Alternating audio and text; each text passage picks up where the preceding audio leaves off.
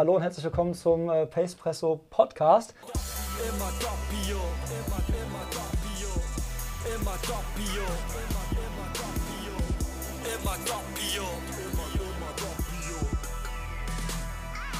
immer doppio.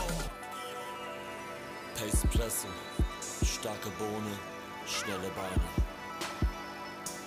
Heute zu Gast äh, der deutsche Meister im Marathon aus dem Jahr 2021, Alexander Hirschhäuser. Da könnt ihr ruhig mal applaudieren, weil wir haben auch Publikum heute da.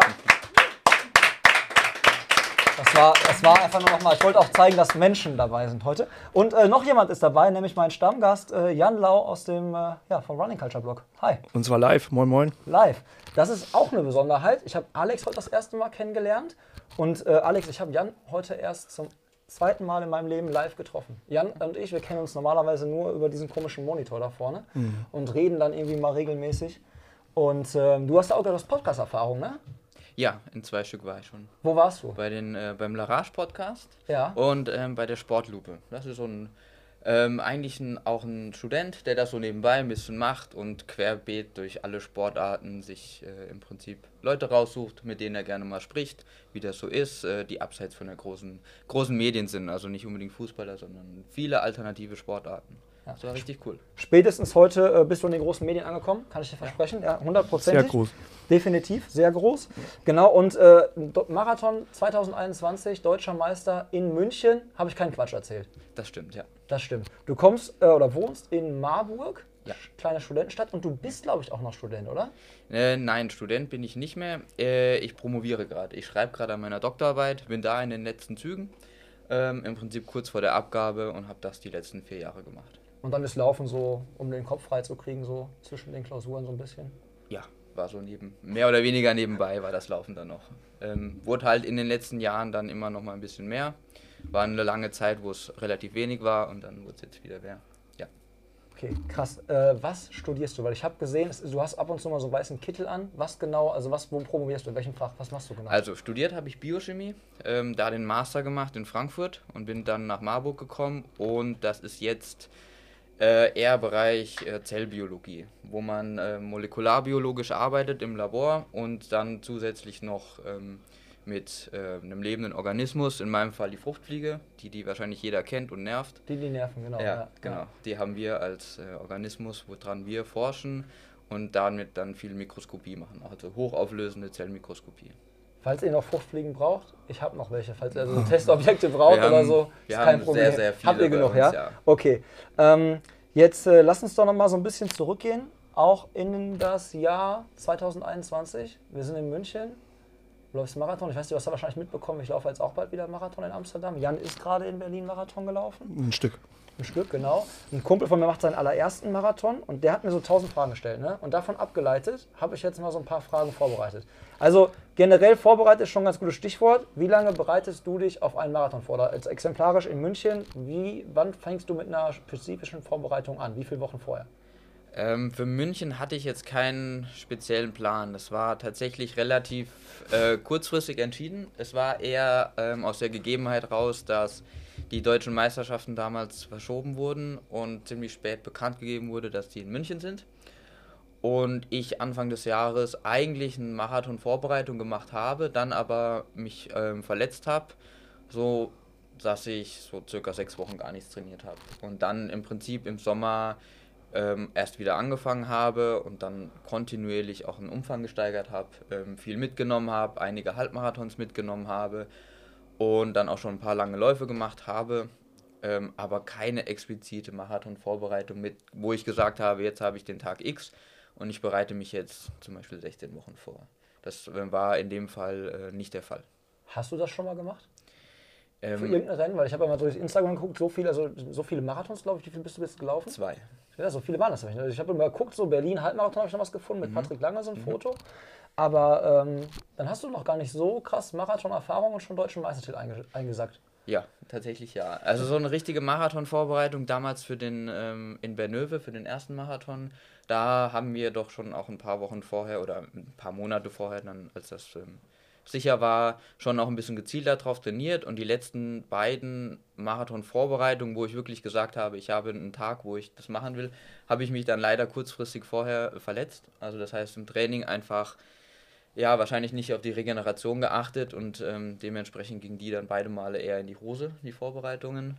Und da hat es funktioniert, wo es jetzt die, die Vorbereitung nicht so explizit auf den Tag war. Also irgendwie ein bisschen, naja. Jan, das klingt schon ganz schön krass, oder?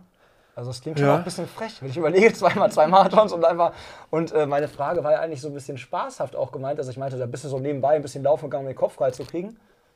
Es ist, äh, also ich glaube, unsere, also wir haben, wie viele Marathons hast du auf dem Buckel? Ich weiß nicht, 5, 6, 7? Und Ja, noch das auch mehr Ultras? als ich, aber auf jeden Ja. Fall schon ein bisschen mehr, ne? Aber ich glaube, weder du hast eine klassische Leichtathletik-Karriere hingelegt, Null. noch ich habe eine. Hast du eine? Ja. Also wirklich angefangen im Alter von? Im Prinzip von klein auf. Also ähm, da wir, oder da ich auch vom, vom Dorf komme und da mein Vater auch in dem Leichtathletikverein ähm, mit den gegründet hat und das mit aufgebaut hat, ähm, sind meine Schwester und ich da von klein auf mitgegangen. Dann Eltern-Kind-Touren, ähm, Schüler-Mehrkampf, wo ich gro- grottenversagt versagt habe, immer wieder. Ähm, aber wir haben es gemacht. Also dann quasi alle Disziplinen durch und dann merkt man natürlich, äh, wir können eigentlich nur laufen.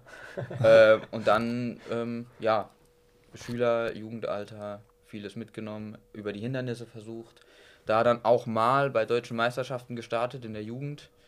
Ähm, und dann immer mal wieder verletzungsbedingt oder krankheitsbedingt einfach ähm, Rückschläge gehabt. Aber eigentlich ja eine grundsätzliche Leichtathletikausbildung gehabt. Das hast du gerade schon äh, Verletzungen angesprochen. Gibt es da irgendwie sowas, wo du sagst, da hast du öfter damit zu kämpfen? Ähm, nein, eigentlich, es war jetzt immer was anderes, beziehungsweise bis zu dem Punkt, wo ich äh, den Fußbruch hatte. Ähm, seitdem macht halt der rechte Fuß immer mal mehr Probleme. Und man merkt doch, dass äh, da einfach die Muskulatur und der Knochenbau halt nicht mehr der beste ist. Und da halt einfach Fehlstellungen oder Instabilitäten sind. Und eben, weil ich das quasi nur nebenbei mache, natürlich so Sachen wie äh, Physio und Regeneration ganz oft sehr kurz kommen. Ja. ja, bei uns kommt Kraft zu kurz, oder? Jan? Ein bisschen, ja, leider. Ist so, ist so. Ähm, Ich habe noch eine Frage vor. schieß, schieß Wir haben- los, dann kann ich Bier trinken. Ne, sehr gut. Wir haben, dein Alter hast du, habe ich einmal, glaube ich, noch gar nicht gesagt, oder? Das würde ich mir nur. Hast du nicht gesagt? Ich habe es nicht gesagt. Nee. Nein.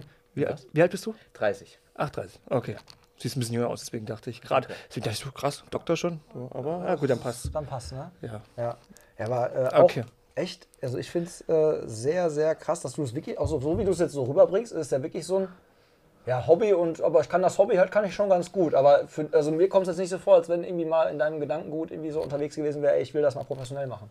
Doch, schon. Schon, Also okay. zumindest vor allen Dingen in den, in den letzten zwei Jahren kam das auf. Ähm, vorher war das irgendwie nie, dass äh, ich quasi den ähm, Sprung geschafft habe, dass man wirklich in, in so Bereichen kommt.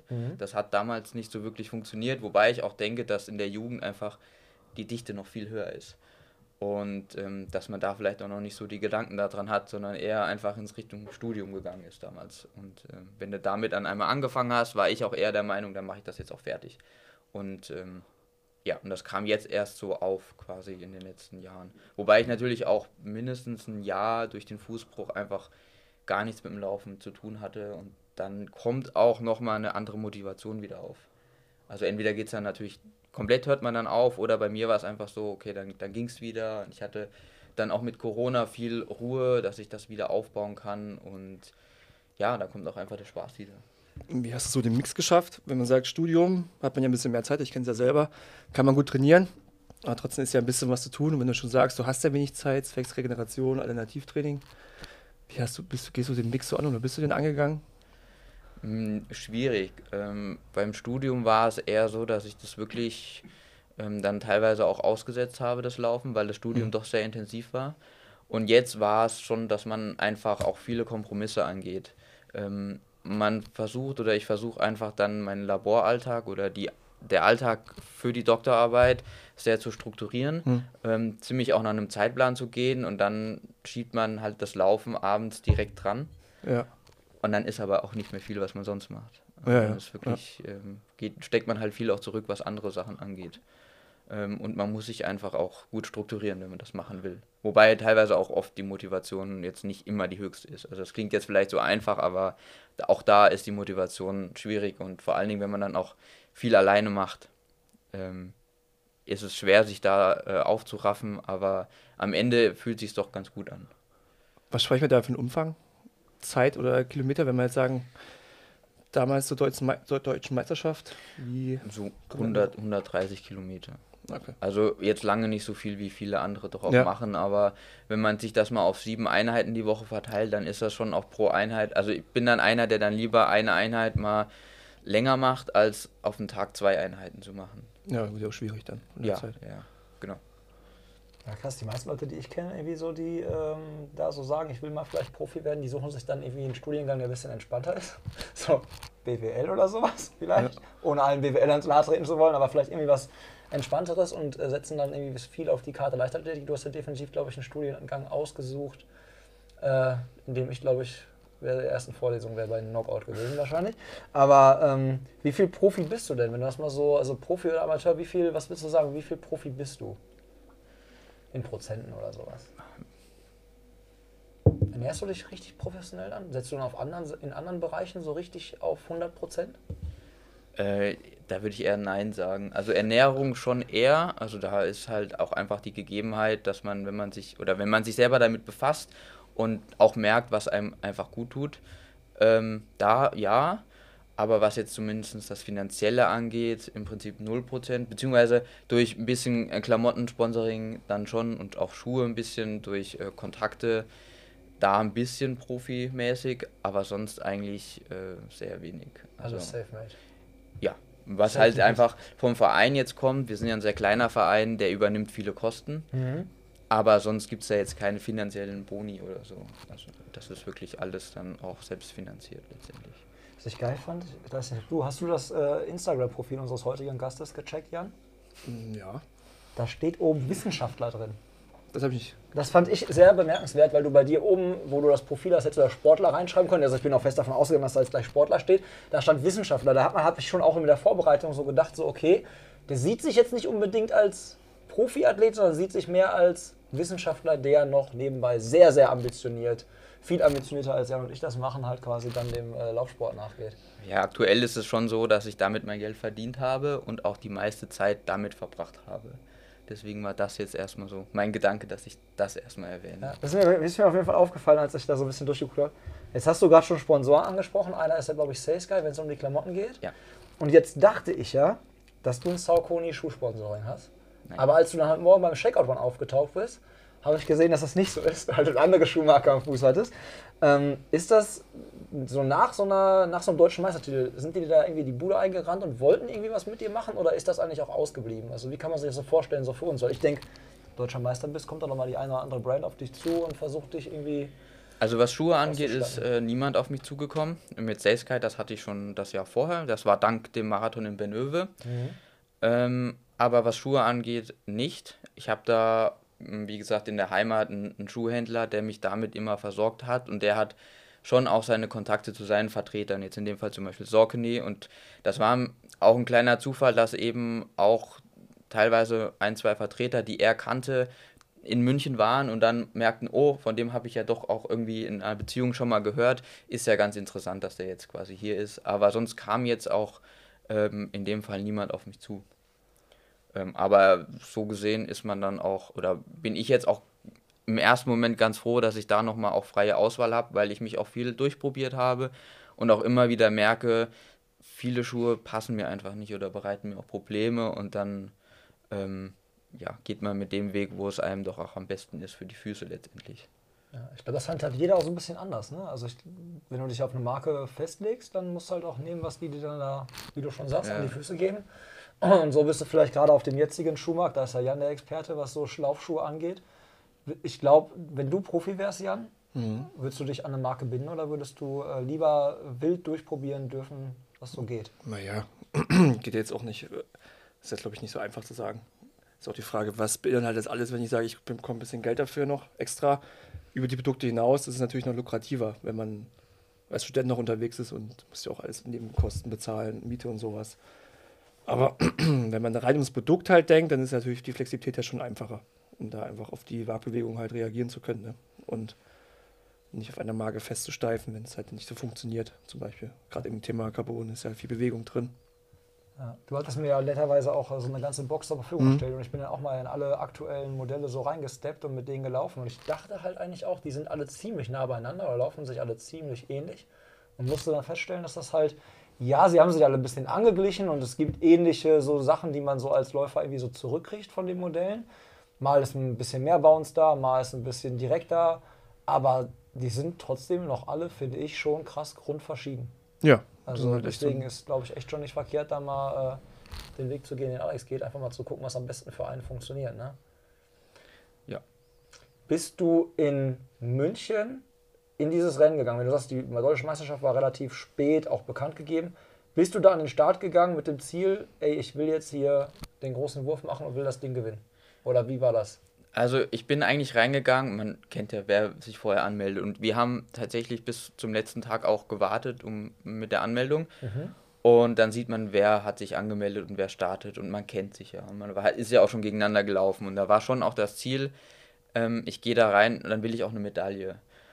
Und mit dem ganzen Rennverlauf und mit der Entwicklung äh, kam das natürlich dann schon auch im Endeffekt mir entgegen, dass das einfach für mich an dem Tag so gut funktioniert hat.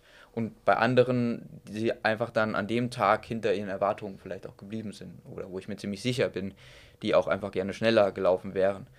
Und ähm, man muss natürlich auch realistisch sehen, dass ich an dem Tag einfach auch, ja, mehr oder weniger das Glück auf meiner Seite hatte, jetzt aus meiner Sicht, weil ähm, einfach mit der Zeit, es steht natürlich auch in keiner Relation zu dem Bereich, wo jetzt dann andere in der deutschen Spitze laufen, die jetzt bei der WM, EM oder auch bei Olympia waren. Das sind ja dann auch schon nochmal, das ist schon auch nochmal ein großer Sprung, ähm, den man nicht so einfach schafft. Deswegen war natürlich mein Glück, dass an dem Tag ähm, das Feld so war.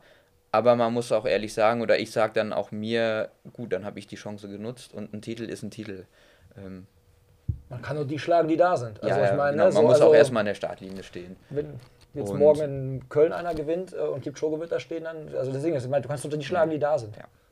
Und dementsprechend war das äh, gut für mich und da bin ich auch sehr froh drüber. Ähm, aber wie gesagt, die, der, die Ambition war, eine Medaille zu holen. Das war realistisch mit meiner Vorleistung, mit meinen Trainingsleistungen und mit denen, die am Start waren. Und dann war natürlich, hat es so gut funktioniert letztendlich. Ich kann mir auch gut vorstellen, dass du so ein bisschen das Dark Horse da in dem Feld warst. Ich meine, wenn du einen, bis einen Tag vorher gewartet hast, da waren so ein paar. Ich meine, du hast bei Nöwe den, das war ja so ein selbstorganisierter äh, Marathon auch mit Ja. von dem Mike Woll her und so. Also der, der Marathon ist ja schon so ein bisschen unterm Radar gelaufen, mit den Ergebnissen vielleicht auch, dass da vielleicht der ein oder andere so, vielleicht, äh, dass dich auch nicht vielleicht so auf dem Schirm hatte. Ja, ich dann, denke, äh, ein dass dass die anderen schon auch davon äh, überzeugt waren oder auch vielleicht Respekt vor mir haben, das weiß ich nicht, ähm, aber schon auch eigentlich überzeugt waren, dass sie mich schlagen können. Mhm. Ähm, denke ich mir. Ja. Nehmen wir uns mal nochmal mit ins Rennen. Wie war das? Also bist du das als, äh, bist du dann auf Platzierung gelaufen? Hast du dein eigenes Rennen gemacht, was Pacing angeht? Also ich sehe mal, bei so Profis ist ja immer, race du oder pace du? Also was machst du? Ich, wir sind ja so Typen, so Hobbyläufer. Äh, Jan und ich, wir würden wahrscheinlich sagen, wir sind Team Pacen, weil ich meine, äh, ob wir da jetzt irgendwie 100. werden oder 150. oder 500. ist relativ egal, wenn wir unsere Bestzeit schlagen. Aber bei dir sieht es ja dann an- schon anders aus. Äh, Dadurch, dass es erst mein zweiter Marathon war, war es für mich relativ schwer, ähm, das wirklich zu wissen, wie man damit umgeht. Ich wollte eigentlich, dass ich mich lange gut fühle und ich wusste jetzt, wir haben, aber das war ja mit dem, mit dem Markus Schöfisch schon ein ehemaliger deutscher Meister auch am Start und der hat auch am Anfang sehr, oder hat das Tempo vorgegeben, ist auch weggelaufen von der Gruppe und ähm, wir haben aber gemerkt, er kommt nicht weg und irgendwann kommt man dann an, einfach an ihn ran und dann ist man immer noch in der Gruppe und ich war immer relativ vorne in der Gruppe. Und dann ist nochmal jemand aus der Gruppe rausgesprungen, aber ich habe mich eigentlich immer dann ganz gut gefühlt. Ähm, leider waren dann an ein, zwei Stellen ähm, meine Flasche nicht auf der Verpflegungsstelle, sodass ich da, das irritiert einen einfach. Man muss kurz stehen bleiben, man sucht nach der Flasche, dann bekommt man sie nicht. Und das ist dann einfach mental erstmal ein Tiefpunkt. Und so dass ich zur Halbzeit im Prinzip mit Abstand nach vorne und nach hinten auf dem zweiten Platz war und mich gar nicht mehr so gut gefühlt habe, wie ich eigentlich ähm, wollte. Ich glaube, die zweite Hälfte war im Endeffekt auch schneller. Ähm, das hat mich halt sehr verunsichert und ich dachte, es geht jetzt eher nach hinten los. Also ich habe mich eher nach hinten umgedreht als ähm, nach vorne geschaut. Aber wie auch immer, irgendwann konnte ich den Schalter wieder umlegen und es ging dann einfach vorwärts. Und wenn man dann merkt, man kommt vorne ran, man läuft auf und man ist doch schneller und man fühlt sich noch gut. Dann war es, glaube ich, ab Kilometer 30 war es dann wirklich, dass ich von vorne weg das ähm, machen konnte und dann wirklich gekämpft habe einfach. Und dann sind natürlich die letzten Kilometer sind einerseits sehr schwer, weil einem alles wehtut, aber andererseits, vor allen Dingen jetzt in München, wenn man dann merkt, man läuft wieder Richtung Olympiapark, man hat das Führungsfahrzeug bei sich und läuft dann quasi in das Olympiastadion rein. Das war dann schon auch für mich ein ziemlich bewegender Moment und einfach auch riesengroß, ähm, was ich so vorher ja auch noch nie kannte und sehr beeindruckend war. Ja, aber es war im Prinzip ein, ein Rennverlauf mit vielen Höhen und Tiefen und das ist eigentlich, was ich auch von einem Marathon immer wieder mitnehme, was jetzt auch irgendwie letztendlich auch zu dem ganzen ja, Studium und Doktorarbeit auch immer passt. Es ist ja im Prinzip, man braucht viel Ausdauer und es geht immer hoch und runter. Man sollte dann auch vielleicht nicht sofort den Kopf in den Sand stecken. Wie ist das für dich, vorne wegzulaufen? Mag, also magst du das Gefühl, der Gejagte zu sein oder bist du eigentlich eher so derjenige, der gerne so in der Gruppe dahinter und das mal so vorne beobachtet? Also weil ich finde, also ich hatte das jetzt letztens ja wieder bei diesem AOK 4 Lauf, ich war, ich finde das nicht geil, da der Gejagte zu sein. Ich mache mir dann immer zu viel Stress, weil ich dann einfach denke, so, ich lege dann lieber nochmal noch mal zwei Schippen drauf, weil ich immer denke, so shit, ey, wenn der jetzt nachlässt, dann kommt von hinten noch einer. Und da bin ich, ich glaube, ich wäre der Typ, ich würde mich, glaube ich, selber aus dem Leben schießen jedes Mal. Ja, also ich bin auch lieber einer, der, der äh, lange hinterherläuft und auch, ähm, das mache ich auch viel im Training, wenn es funktioniert in der Trainingsgruppe, dass ich mich auch gerne einfach hinten reinhänge. Das funktioniert besser, da fühle ich mich besser, als vor, vorne wegzulaufen. Also das auch, vor allen Dingen, wenn es dann, also einerseits, wenn es um, um Zeiten laufen geht, ähm, andererseits, wenn man weiß, dass es schwierig ist, vorne wegzulaufen und auch die Konkurrenz einem im Nacken sitzt. Das ist ein unangenehmeres Gefühl, als hinterher zu laufen und dann zu wissen, ich kann am Ende nochmal einen drauflegen. Hast du auf irgendwas geschaut, wo du gelaufen bist? Irgendwie Herzfrequenz, Pace oder einfach nur Körpergefühl? Bei dem Marathon war es ähm, ab einem gewissen Zeitpunkt wirklich das Körpergefühl. Oh ja. Und dann ähm, schon auch nochmal nach hinten mich umgedreht. Was wollte ich gerade wie oft hast du dich umgedreht? ich weiß nicht, zu, zu oft. Aber dann auch immer wieder, ich, ich verfall dann auch da rein, auch bei, bei kleineren Läufen, dass Mhm. ich dann auch versuche, die Führungsbegleitung tatsächlich zu fragen, wie weit ist noch, wie Ja. weit Abstand ist nach hinten. Und äh, ich habe dann immer das Gefühl, es sitzt mir jemand direkt einer im Nacken. Und konntest du die, ich bin nämlich auch schon in München gelaufen, die Tatamba nochmal Gas geben, die 400 Meter ins Stadion rein? Oder ging noch was? Weißt du das noch? Als Ich Beispiel, habe ich, ich einfach nur noch genossen tatsächlich. Okay, ja, ist cool. ähm, Also da wusste ich, es ist jetzt äh, safe und dann habe ich wirklich nur noch genossen und äh, war jetzt nicht mehr drauf aus, irgendwie groß zu spinnen. ich mit meinem ersten Marathon gelaufen bin, auch da reingelaufen bin und dachte, jetzt geht's nochmal richtig los und dann nach zwei Schritten, naja, war der Akku. nee, da ging nichts mehr. Ja, schade. Äh, du hast gerade einmal Gel, das mit der Gelflasche angesprochen. Ne? Wie viel Gels haust du dir so in so einen Marathon rein? Also ich stelle deswegen die doofe Frage, weil äh, ein Kumpel von mir gesagt, läuft jetzt erst einen Marathon und der stellt mir halt lauter diese Fragen. Ey Tobi, wann stehe ich vom Marathon auf? Was soll ich morgens frühstücken? Äh, wie viel Gels nehme ich? Und äh, also ich kann ihm Antworten geben so aus dem Hobbybereich, so wie ich das mache. Ich sage immer, ich habe noch nie jemanden gesehen, der zu viel gegessen hat. Also ich esse, ich, ich trinke an jeder Verpflegungsstation, was soll dafür bezahlt. Und äh, am Ende dann auch quasi, hau ich mir nach jede sieben Kilometer ein Gel oder so rein. Wie sieht das bei dir aus? Ja, es ist immer, also jede Verpflegungsstation auf jeden Fall. Alles das, was gegeben ist auf der Strecke, habe ich alles mitgenommen. Also ich hatte meine eigenen Sachen. Ähm, wenn das geht, finde ich das immer ein bisschen besser, weil damit habe ich trainiert. Und ja, an jeder Stelle äh, was nehmen und da muss man halt gucken, was geht besser, Flüssigkeit oder Gel. Ähm, beim Flüssigkeiten weiß ich immer, ich mache mir eine Flasche mit 300 Milliliter und nehme drei Schlücke und schmeiße den Rest weg. Das ist halt immer ein bisschen ärgerlich. Ein Gel kannst du komplett nehmen und kannst auch mal ein paar Meter länger mit ähm, bei dir tragen. Aber bei einem Marathon habe ich wirklich an jeder Stelle, also so ungefähr alle fünf Kilometer was genommen. Wobei ich jetzt auch gehört habe, Kipchoge zum Beispiel versucht es auch schon mal mit kürzeren Abständen. Ähm, muss man halt auch im Training vorher so ein bisschen, was einem äh, gut tut. Wobei ich im Training eigentlich immer weniger nehme als letztendlich im, im Wettkampf. Verträgst du Koffein gut? Also ich meine, wir sind ja, du trinkst ja auch ganz gerne mal einen Kaffee. So magst du diese Koffeingels oder, oder lässt du da lieber die Finger von, weil der Magen das nicht so. Ich, ich mag das. Ja? Aber ich merke tatsächlich auch bei den langen Läufen, die ich im Training mache, wenn ich mir da auch ähm, ähm, Pulver, also Getränke oder Gele mit Koffein nehme, dann stehe ich nach einem 35er oder länger, also nach über zwei Stunden Laufen, stehe ich zu Hause noch zwei Stunden lang kerzengerade und merke nicht, dass ich erschöpft bin, sondern durch das Koffein und den Zucker dann ähm, bin ich da sehr, sehr wach. Das ist ein bisschen äh, kurios, aber ich vertrage das eigentlich gut.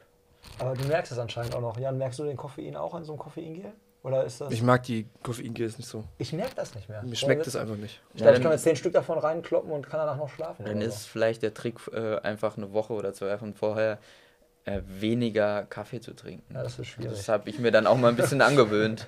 Äh, einfach, weil an sich einfach, ist das, ne? das, das Training wird dann schon weniger und ähm, dann ist vielleicht auch einfach, man muss nicht ganz so viel wach sein und dann merkt man das nochmal wieder mehr.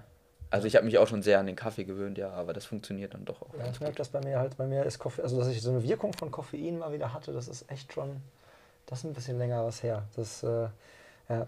äh, wie sieht es denn aus mit Aufstehen vom Start so? Also wann, wann, wann stehst du so auf und was gibt es dann als erstes morgens? Bist du so, ein klassisch, so klassisch unterwegs mit Toast und irgendwie Marmelade oder? Äh, ja, Marmelade eigentlich weniger, äh, beziehungsweise Toast und Marmelade weniger. Eigentlich müssten schon so vier bis fünf Stunden vorm Start sein, äh, wo ich aufstehe. Und am liebsten esse ich dann jetzt nicht Toast, aber schon auch sowas ähnlich leicht verdauliches. Also einfach Brötchen oder ein Brot. Aber Und vier bis fünf Stunden vorher.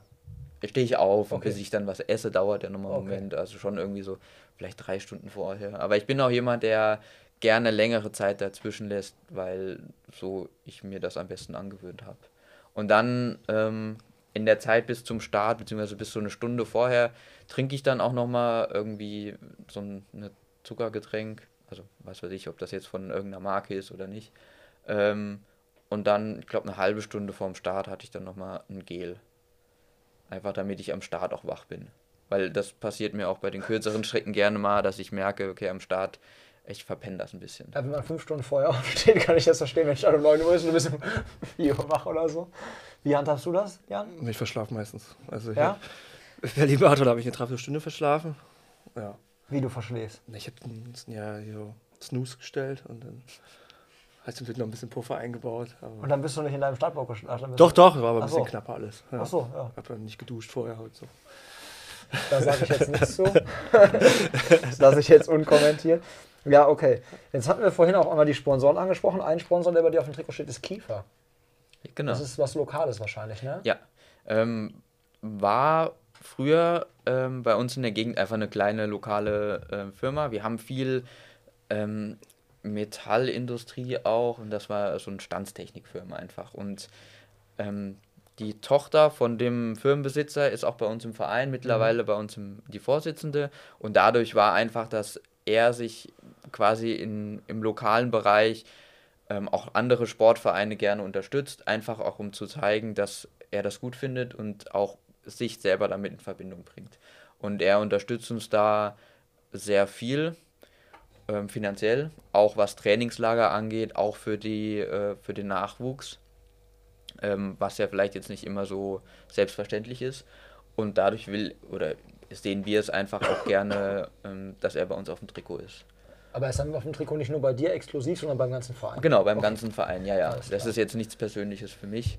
Ähm, aber ja, das ist so einfach das Agreement, dass ähm, er uns da gerne unterstützt und er sich dann auch gerne auf das Trikot ähm, sein Logo setzen kann und dadurch einfach auch zeigt, dass wir, wir sind auch viel in der lokalen Presse einfach vertreten und man sieht es und damit kann man das in Verbindung bringen. Fürs Thema Fachkräfte wahrscheinlich auch nicht das Verkehrteste, so lokal Ja. dann irgendwie so mit leichter belegt zu werden. Äh, aber was ist denn jetzt, wenn einer anklopft? Also ich meine, wenn jetzt einer sagt irgendwie so, ey, ich will den äh, unterstützen, sponsern, wüsstest du überhaupt, was du irgendwie, ich sag mal in Anführungszeichen, wert wärst? Also was du so nimmst für so ein, wenn Nein. jetzt einer kommt, ist schwierig, ne? Oder Ja, nicht? also, das ist sehr, sehr schwierig. weil das glaube ich halt auch, dass es, wenn ich jetzt in der Situation wäre, würde ich auch denken, ja okay, pf, was machst du denn da jetzt? Spricht man dann anderen Athleten an und fragt mal so, hör mal zu, wie läuft das bei dir so? Ist ja auch irgendwie komisch, also oder? Ja, ich habe ehrlich gesagt keine Vorstellung. Also ja, man könnte da vielleicht andere fragen, aber letztendlich geht es dann schon auch erstmal darum, ähm, im Prinzip das mit den anderen, die jetzt auf dem Trikot sind. Also in dem Fall die Firma Kiefer oder der Herr Kiefer, erstmal zu fragen, ist das denn überhaupt in Ordnung? Ähm, weil er hat dann schon auch erstmal derjenige, der uns viel unterstützt und dann erstmal sagt, okay, ist das überhaupt, kann man das miteinander vereinbaren? Und dann musste man halt gucken, was will man selber? Will man unbedingt einfach nur was ähm, ja, finanzielles oder vielleicht auch in anderer Weise eine Unterstützung, wenn man sagt, okay, ich fahre jetzt mal in ein Trainingslager, könnt ihr da mir vielleicht was geben? Dass man vorher nicht um eine Summe X spricht, sondern vielleicht auch über andere Sachen. Ja, oder so eine Anreise zum Wettkampf. Ich meine, wenn du jetzt sagst, ich will das nächste Ja. Marathon irgendwo laufen, dann so Hotelzimmer und keine Ahnung, was weiß ich, was alles da so dazukommt. Das sind ja einfach auch so. laufende Kosten, die auch Sachen. dann der Verein hat oder man persönlich. Ja. Gibt es denn schon einen Marathon, der irgendwie auf dem, auf dem Plan steht? Weil ich meine, 2021, jetzt, äh, dieses Jahr bist du keinen gelaufen. Gibt es irgendwie was, Pläne in deinem, in deinem Kopf, wo du sagst, so, da will ich das nächste Mal meinen dritten Marathon dann laufen? Eigentlich wollte ich ja im Frühjahr Hannover laufen, aber das war, wie gesagt, die Zeitraum, wo ich mich auch explizit darauf vorbereitet habe und wo auch alles super lief bis ja, vier bis sechs Wochen vorher, kam halt wieder eine Verletzung. Ähm, deswegen ist es aktuell ein bisschen, oder ich bin ein bisschen davon abgekommen, darauf jetzt zu spekulieren. Ich wollte eigentlich im, im Winter nochmal gerne dann im Warmen was laufen, aber dadurch, dass sich jetzt wieder alles ein bisschen verzögert hat, ist das alles noch so ein bisschen auf Eis gelegt. Und ich will erstmal wieder gucken, dass ich vernünftig ähm, laufen kann und trainieren kann und die Umfänge einfach wieder stimmen. Und dann äh, vielleicht passiert da wieder sowas wie mit München, dass man dann im Prinzip aus einem gewissen Training raus, wo man ein gutes Gefühl hat, dann wieder weiß, okay, in sechs Wochen kann ich einen Marathon laufen, dann weiß ich, ich muss jetzt noch ein paar explizite Einheiten machen, für das Gefühl zu haben, zu wissen, was ich kann und dann ähm, ja sowieso dann jetzt auch nebenbei oder hauptsächlich die Doktorarbeit abschließen und dann schauen, kann ich vielleicht ähm, da nochmal viel mehr investieren. Da habe ich mehr Zeit für Regeneration. Was ist dann überhaupt noch möglich? Also es gibt schon noch Ziele, die ich habe, was den Marathon angeht, ähm, die eigentlich auch noch, die ich noch erreichen will und die noch offen sind. Darfst Also, du ruhig sagen. Was sind die Ziele? na gut, das primäre Ziel ist tatsächlich erstmal bei uns in der Region gibt es noch so einen, so einen Regionsrekord. Das ist, den habe ich halt um eine Minute erst verpasst. Also das ist dann eine 2,17 und die will man dann natürlich schon auch laufen, weil das ist schon auch eine Zeit, die sonst so im Bereich Hessen, Mittelhessen einfach ja, niemand läuft. Und das ist einfach für fürs Heimatgefühl irgendwie da ganz schön, wenn man da nochmal was hat.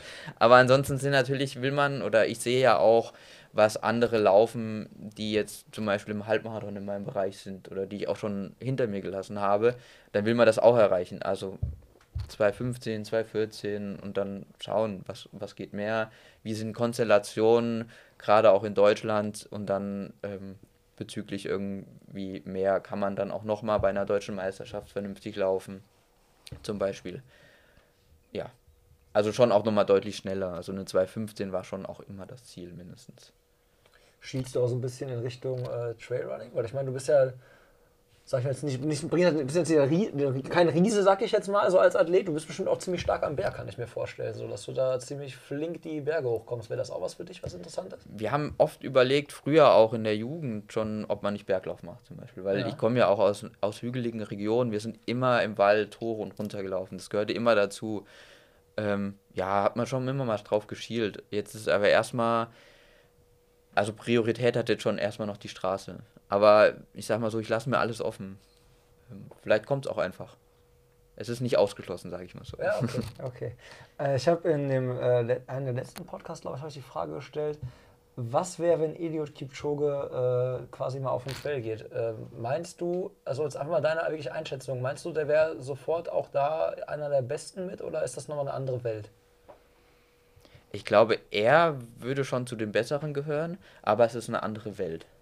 Da muss man schon auch ähm, ja, koordinativ gut dabei sein und auch irgendwie eine gewisse ähm, Stabilität im Körper haben, glaube ich. Und dann, ja, ist es nicht für jeden geeignet. Aber ich glaube, er könnte das. Er könnte es. Äh, ich, hatte die, äh, so eine Umfrage letztens also unter die Spotify vorgestellt. Und es war so, ganz viele haben so gesagt, so, also ich würde sagen, es war so pari pari, ne? Also viele haben gesagt, so, nee, traue ich ihm gar nicht zu. Ich glaube, das ist was ganz anderes, kann man gar nicht vergleichen. Und, an, dann halt 50 Prozent so, nee, der macht da auch alles platt.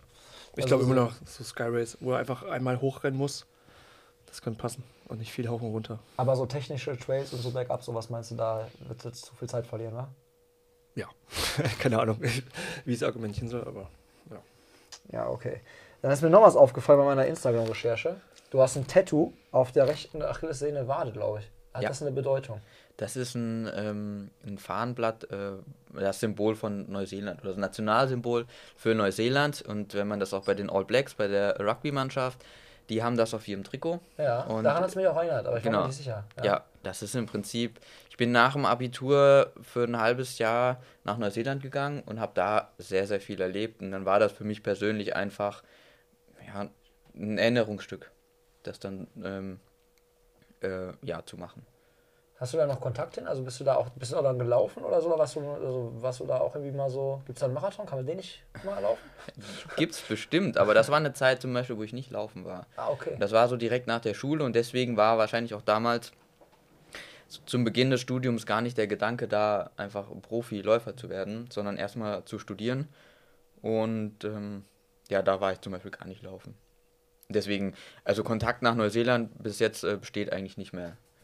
Also das ist äh, eingefroren. Ja, da gibt es aber bestimmt äh, auch ganz spannende, ganz spannende Rennen. Und äh, kannst auch noch Abrufezeichen setzen. Also das würde ich durchaus nicht auf nicht von der To-Do-Liste streichen. Dann bist du ja auch gelaufen, äh, Berlin Halbmarathon 2019. Und da gibt es ein Foto von dir und Patrick Lange. Ja. Ähm, kanntet ihr, also ihr seid ein bisschen gequatscht, es sah so ein bisschen zum, entweder sah es in dem Moment so aus, als ob ihr euch nicht das erste Mal gesehen habt, oder es ist tatsächlich so, dass ihr irgendwie schon euch so ein bisschen kanntet. Nein, wir haben uns da das erste Mal gesehen. Also Okay. ich wusste, wer er ist. Ja. Äh, ich wusste auch, dass er laufen will. Und er ist.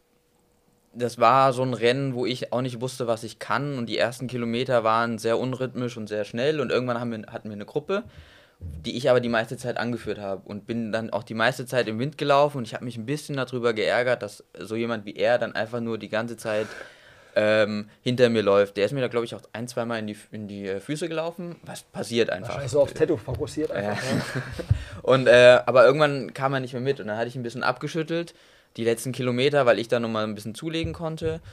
Und dann haben wir einfach kurz im Ziel darüber gesprochen, so wie das jetzt war, wie der Rennverlauf war. Und mein ähm, aus meiner Trainingsgruppe, der Kilian, äh, hat in Darmstadt studiert und die sind immer in Darmstadt einige Male zusammen Fahrrad gefahren, weil er irgendwie da in die Gruppe gekommen ist. Und da habe ich ihn kurz drauf angesprochen und äh, sagte, ach ja, klar, kenne ich. Und das war nur so ein kurzes Gespräch und dann ging es doch schon wieder auseinander. Und da ist halt durch Zufall dieses coole Foto entstanden, Ja, genau, ich halt das- das sehr gefeiert habe. Ja, ja, das habe ich mir dann auch so gedacht. Aber ich dachte halt irgendwie so, vielleicht kennt man sich irgendwie auch und äh, ja.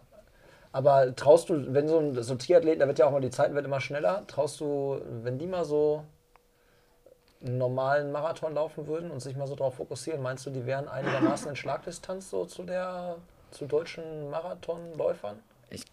Ehrlich gesagt glaube ich nicht. Also mit dem aktuellen Training, was ein Triathlet macht, denke ich, dass der schon auch sehr an den Grenzen ist. Auch wenn er vorher Schwimmen und Radfahren war, aber viel schneller einfach aufgrund des Trainings, was sie machen, dass sie viel im aeroben Bereich, also gar nicht so die Schnelligkeit haben, denke ich nicht, dass sie viel, viel schneller laufen können. Also denke nicht, dass unter 220 ist, aber weiß ich jetzt auch nicht genau.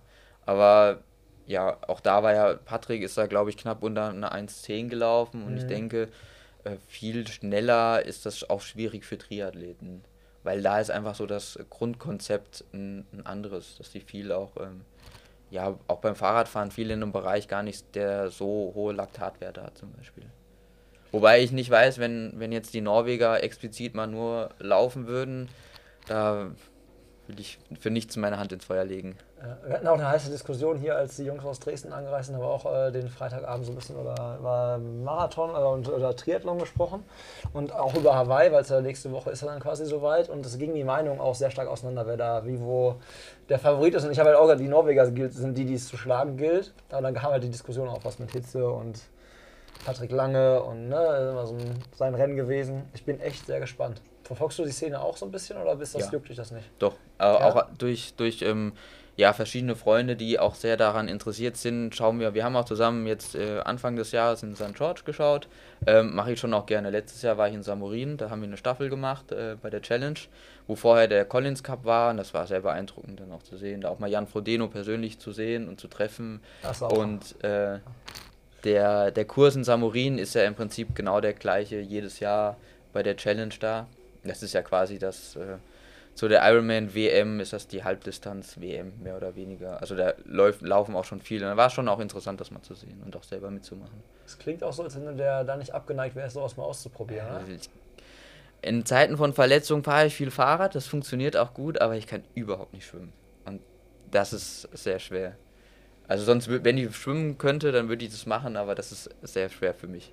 Beobachtest du so ein bisschen was, was zum Beispiel so ein äh, Felix Henschel oder so gemacht hat, so von der Leichtathletik quasi genauso den Weg eingeschlagen? Weil ich kenne zum Beispiel lokal hier auch jemanden, der gerade, der früher Triath also Triathlon gemacht hat und dann halt quasi bei der LGO, ähm, hier Steven Orlowski, ne, Halbmarathon äh, ja auch richtig schnell gelaufen ist und Marathon auch. Und äh, der geht jetzt wieder den Weg zurück und macht wieder 73 ähm, Triathlons so. Verfolgt man sowas, wenn jemand aus der Leichtathletik-Szene quasi sich dann so der Triathlon-Szene anschließt und guckt da so ein bisschen drauf? Oder? Ja, ja, ja, doch, ich verfolge das schon auch gerne und ähm, auch mit Eifer und ich kenne auch tatsächlich noch persönlich jemanden, der das auch gemacht hat und dann auch, ja, nicht wenig erfolgreich, sage ich mal, ähm, in Bezug auf die Leistungsdichte da. Also ich verfolge das auch schon, schon gerne. Hast du noch ein paar äh, Tipps für meinen Kumpel, der das erste Mal Marathon läuft? So ein paar Sachen, die ich ihm morgen mitgeben kann? Der läuft morgen, also der, momentan läuft es bei ihm so rein gar nicht. Also er hat mir vorhin mal eine Sprachnachricht geschickt, das war, das klang nicht so, als wenn er gerade Spaß äh, am Marathon laufen hat. Und als wenn er sich jetzt quasi schon fragen würde, warum er den Scheiß überhaupt macht. Also Na gut, dann äh, erstmal ruhig bleiben und äh, er läuft morgen aber nicht Marathon, oder? Nee, der läuft morgen mit uns den Halbmarathon. Ja. Aber er ärgert Ähm. sich halt nur, dass es halt, weil er meinte, Tobi, ich bin jetzt so fit, wie ich in meinem ganzen Leben nie wieder sein werde. Das ist doch eine schnelle Strecke in Dortmund, oder?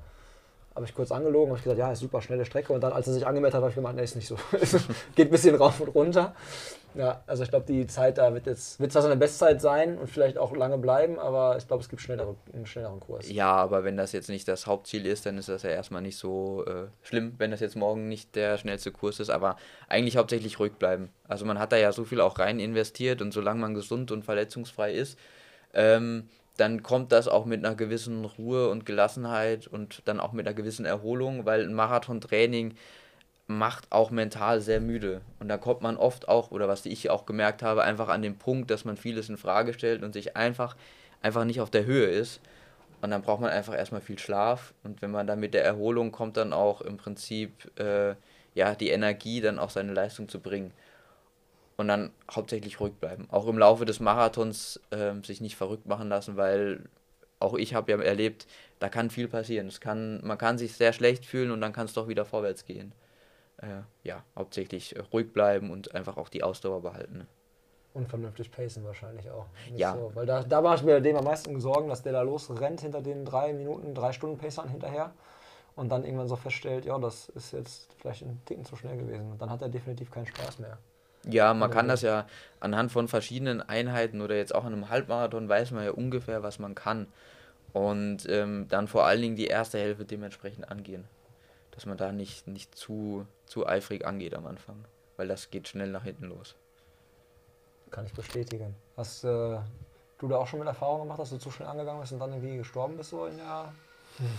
Ja, klar. Das letztes Jahr war es kritisch.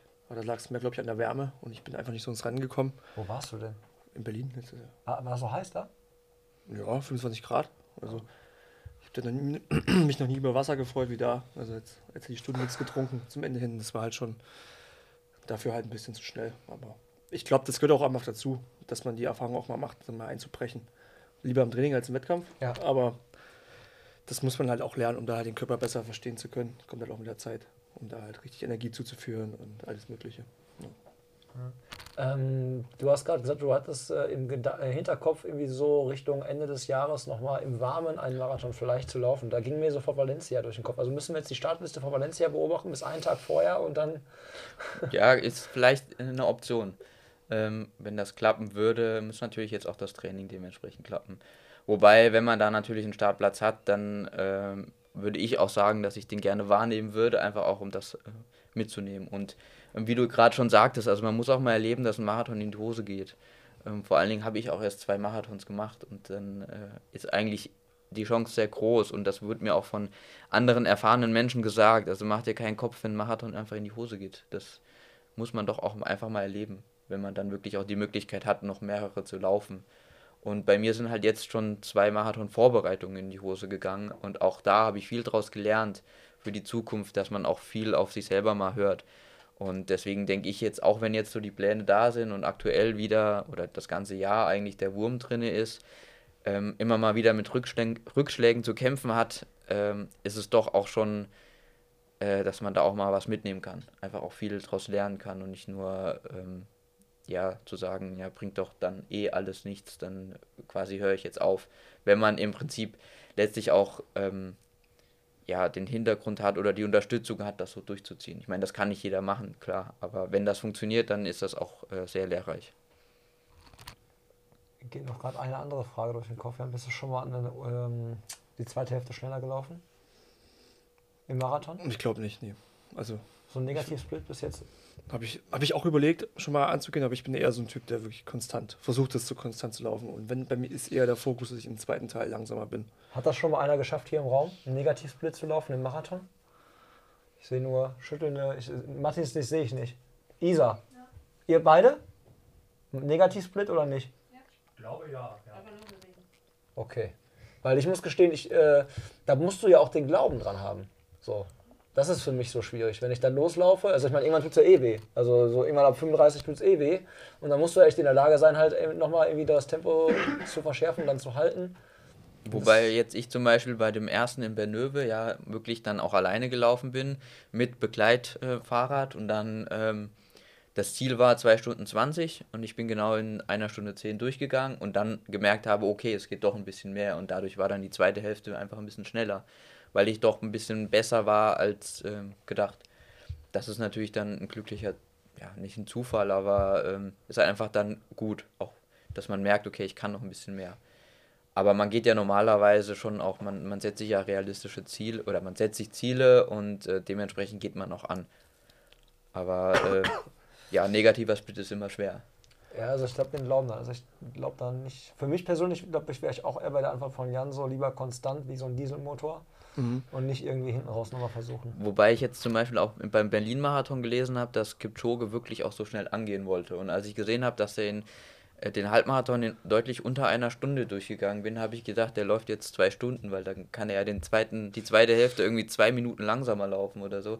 Und im Endeffekt ist er ja dann eine 2.01 gelaufen. Also die zweite Hälfte war schon auch deutlich langsamer. Und ohne Pacer aber auch, ne? Muss Genau, ja, halt das auch, kommt ne? dann natürlich dazu, aber wahrscheinlich wollte er es deshalb auch, weil er wusste, die Pacer gehen raus und dann werde ich langsamer. taktisch dann. Ja. Ja. Was mich interessiert, wenn du sagst, es geht ein bisschen mehr im Marathon, welchen, welchen Sekundenbereich spricht man dann oder wie ist es dann bei dir? Wenn ich so überlege, ich laufe halt im Marathon 5 Schnitt, 5 Kilometer als Pacezeiten im Schnitt und habe ungefähr die Durchschnittspace und sie so ein, zwei Sekunden. Was handelt es da bei dir im Kopf, wenn du sagst, es geht ein bisschen mehr? Ja, das sind dann schon auch eigentlich pro Kilometer, ja, wenige Sekunden, also ein, zwei Sekunden. Und wenn man Okay. dann merkt, okay, ich laufe anstatt einem 320er Schnitt ähm, 318, dann klar, für zwei, ja. drei Kilometer Ja. und ich kann das halten, dann Ja. ist das schon auch, also das ist ja, kommt, rechnet sich ja dann am Ende schon auch deutlich raus. Ja. Ich will bloß noch eine Zahl haben für so. Das sind doch ja nur zwei Sekunden. Also Ja, ist ja, viel, ja. ist viel, aber ja. ein bisschen mehr klingt halt, ich schieb nochmal komplett was drauf. Kann man, ich hätte im Kopf gehabt so 10 Sekunden. Na, Vom Gefühl her, aber ja. Fühlt sich vielleicht so an, aber das sind dann Ja. auch wirklich nur wenige Sekunden. Ja. Kann natürlich auch genau in die andere Richtung gehen. Also man denkt sich dann immer nur auf dem, auf dem Marathon komplett hochgerechnet, ach, das ist ja quasi nur wenige Sekunden schneller pro Kilometer, aber Ja, das, ist schon viel. das Ja. ist viel.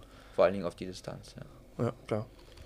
Wie handhabt ihr beiden das ähm, beim Marathon mit den langen Läufen? Ich habe äh, vor, war ja wie Freitag oder was? Ne, gestern habe ich einen langen Lauf gemacht und ich habe bei Instagram vorhin noch, hat mir irgendwer geschrieben, ey, äh, warum läufst denn du überhaupt drei Stunden? Soll man doch gar nicht machen, irgendwie so, das ist doch irgendwie bewiesen nach 2 Stunden 45 oder zweieinhalb Stunden so, ist das Verletzungsrisiko steigt einfach und es bringt auch gar nicht mehr so viel. Jetzt weiß ich aber auch, es gibt so ein paar Trainer, äh, die setzen auf sogar so Überdistanzen und so. Wie, wie handhabt ihr das? Also ich fange mal bei Jan an. Jan? Wie, oder der Trainer von Jan? Ist zufällig anwesend. Der ist zufällig zum Beispiel anwesend. Schreibst du Jan äh, Überdistanzen auf? Aber wir können ja eigentlich, kann man im ersten Blick erstmal meine Videos gucken. Da steht ja, haben wir ja schon drüber gesprochen. Aber ich sehe gerade, mein Coach macht sich gerade auf den Weg zum der Mikrofon. ist auch- Coach Thomas ist fire. am Start. Jetzt hat äh, Coach Thomas auch äh, Saft und darf ins Mikrofon sprechen. Stell dich schon mal kurz vor, Thomas. Ähm, speziell bei Jan haben wir das nicht gemacht, weil er aus der Ultra-Vorbereitung kam. Aber es gibt natürlich den Ansatzpunkt, äh, den Körper in eine Überbelastung zu bringen. Äh, aber da geht es mehr um die Struktur, also die Struktur, Muskeln, Sehnen, Bandapparat, sowas. Genau, da geht es jetzt gar nicht rein um die Lungen- oder Herzkapazität. Also einfach nur den Muskel daran zu gewöhnen, so zu ermüden und dann auch so bei Stange Genau, das ganze Skelettsystem, alles. Ja. Das ist tatsächlich bei mir immer, also ich habe meistens immer so ab Kilometer 35 muskuläre Probleme, dann die mich dann bremsen, nochmal das Tempo zu halten oder irgendwie nochmal ein bisschen was draufzulegen. Und äh, dann wär, klingt ja fast so, als wenn ich vielleicht sowas mal machen sollte mit so Überdistanzen. Aber ich glaube, das ist, ich glaube, das gehört einfach dazu, glaube ich. Also wenn wir, wenn wir wieder das Beispiel haben, wir sind ja nur Amateure und wo, wo willst du das alles unterbringen?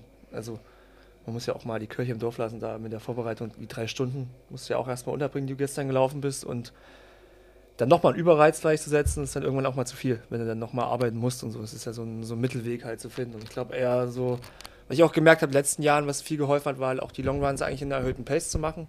Das hat mir gut. Dieses Jahr haben wir es halt wegen dem speziellen Bereich halt nicht gemacht. Da haben wir eher auf Tempoblöcke gesetzt. Ja, und so sehe ich es. So, Coach Thomas, nächste Frage. Was ist mit Endbeschleunigung am Ende von so einem Long Run? Macht das Sinn? Schreibst du dem das da auf? Also wir haben bei ihm alles ausprobiert. Also Versuchskaninchen. Sagst du, wie es ist? Kannst du ruhig so sagen. Aber ähm, ja, also ich speziell sehe das immer so, dass man äh, das im Tempobereich trainieren sollte, was einem weniger liegt. Genau.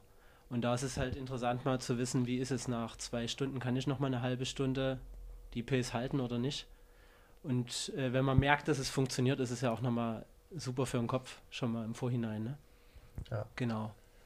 Prinzipiell ähm, kriegt man über die Jahre mit, dass man langsam sukzessive steigern soll. Also ich glaube, diesen Fehler macht man halt immer auch vom Umfang, dass man halt, wenn man sich zu gut fühlt, vielleicht doch zu schnell doch noch mehr aufbelastet und dann halt doch des Öfteren in die Verletzung fällt. Danke, Coach Thomas. Ja. Ähm, wie äh, handhabst du das bei dir im Training? Schreibt dir dein Trainer über Distanzen rein? Wir haben das äh, relativ selten gemacht jetzt bei denen. Oder ich habe sehr wenige Läufe, die wirklich länger als zwei Stunden waren. Jetzt auch in den Marathons davor. Davor schon auch ja nicht so viele äh, wie andere gemacht haben.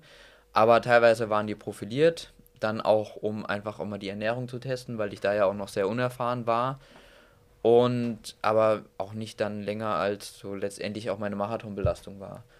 Und aber was äh, Jan auch eben schon sagte, bei mir waren auch viele Dauerläufe, die 18 bis 25 Kilometer waren, auch einfach relativ zügig. Also in einem Tempo, was viele einfach auch nicht machen würden, habe ich dann aber auch viel gemacht. Einfach auch aufgrund des Zeitmangels. Und dann habe ich doch auch viel relativ zügig gemacht, was für mich aber auch ganz gut funktioniert hat, wo ich mich auch gut gefühlt habe mit. Und häufig gemacht waren Läufe, die so um die 90 Minuten waren. Ähm, da habe ich mich dann ganz gut ähm, mit abgefunden, einfach auch aufgrund der Zeit. Aber viele Überdistanzläufe und 40 Kilometer bin ich, glaube ich, im Training nie gelaufen. Ähm, aber eben die, die zeitliche Belastung, die war schon da. Aber sehr wenig, also sehr selten im Vergleich zu vielen, vielen anderen. Und Endbeschleunigung so, dass du dann nochmal so ins äh, Wettkampftempo reingehst, irgendwie so? ist nie explizit auf dem oder selten explizit auf dem, auf dem Trainingsplan. Aber ich bin jemand, ähm, wenn ich sowohl alleine laufe als auch dann in, mit ein, zwei anderen, dass wir grundsätzlich immer schneller werden. Also es gab wenige Läufe, wo die letzten fünf bis zehn Kilometer langsamer waren als der Anfang. Und dann, ähm, wenn man merkt, es geht, dann äh, ist man oft auch von alleine noch schneller geworden. Deswegen stand es nie explizit auf dem Trainingsplan, aber so im Nachhinein betrachtet, wenn man sich das angeguckt hat, wie ich gelaufen bin, dann war das schon auch hm, halbwegs eine Endbeschleunigung, aber nie jetzt irgendwie ganz, ganz schnell. Ja. Ich finde auch mega wichtig, so den Faktor Kopf, darf man ja auch nicht vergessen. Gerade wenn man halt nicht so viel schon gemacht hat in der Richtung. Und ich hatte auch eine sehr schwankende Bereiche im Training, wo wir im Tempobereich unterwegs waren. Und dass du irgendwann denkst du echt die Frage, was geht denn jetzt eigentlich für eine Pace beim Marathon? Und desto mehr du halt im erhöhten Tempo auch mal unterwegs bist, länger, gibt dir, finde ich, auch gut Bestätigung. Nicht nur im Körper, dass das funktioniert, sondern auch für den Kopf, dass er weiß, auf was kann man denn eigentlich so lang gehen und so, dass man nicht so variiert, weil auch eine Varianz im Kopf zu haben zwischen 10, 15 Sekunden bei einer Marathon-Pace ist halt auch schon immens viel, wo man sich halt komplett Ja. verpacen Ähm, kann.